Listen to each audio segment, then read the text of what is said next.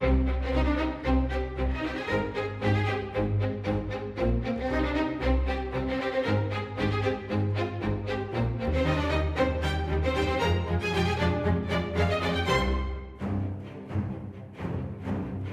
Helena, estamos a sair de ontem para hoje da tragédia nas Minas de França. Sim, estamos a falar da tragédia de Courrières e a tragédia acontece a 10 de março de 1906. As mina parou mais ou menos durante três dias e uma tragédia desta dimensão, claro que vai influenciar as opiniões públicas, dar-lhes uma maior aproximação aos mineiros. É, é, claro que tudo isto foi notícia, quer dizer, é, por toda a Europa. Mas, quando eu disse que o pior estava para vir, o pior no sentido, uh, na altura estabeleceu-se que terão morrido mais de 1.100 homens neste desastre, nesta tragédia, mas há logo um grande mal-estar, porque uh, como eu disse, a mina voltou a trabalhar três dias depois. E, portanto, os mineiros diziam que tinham alertado para a existência de incêndios num determinado poço alguns dias antes desta tragédia, mas não tinham voltado ao trabalho.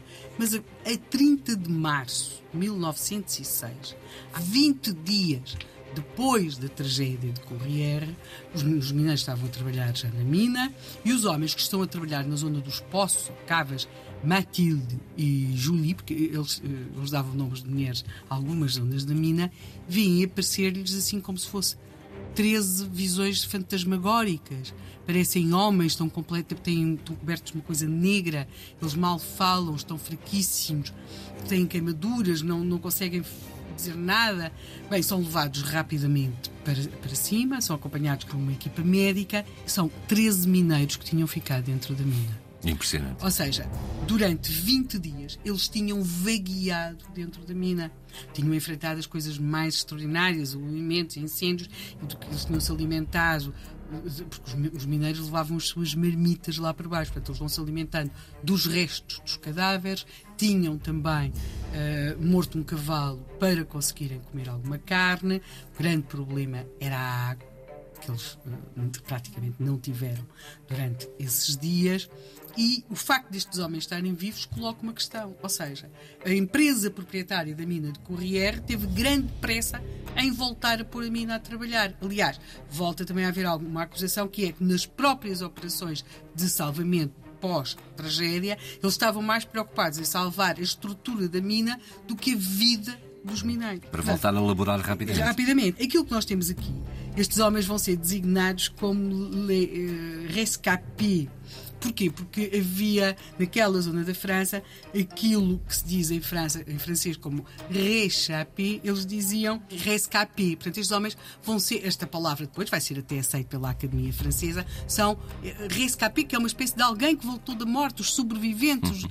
E Portanto, há um grande mal-estar já as organizações sindicais dos mineiros a ganharem força, porque realmente eles estão a provar aquilo que sempre tinham dito e que era que se devia ter prolongado durante mais tempo as, operações de salvamento mineiros e depois havia também aquele contraste entre os equipamentos que os franceses não tinham e os equipamentos que os alemães que os tinham vindo ajudar depois da tragédia de Corriere tinham. Mas não acaba aqui, porque já estamos em abril, a 4 de abril, quando os socorristas alemães conseguem tirar da mina um novo sobrevivente, Auguste Berthoud.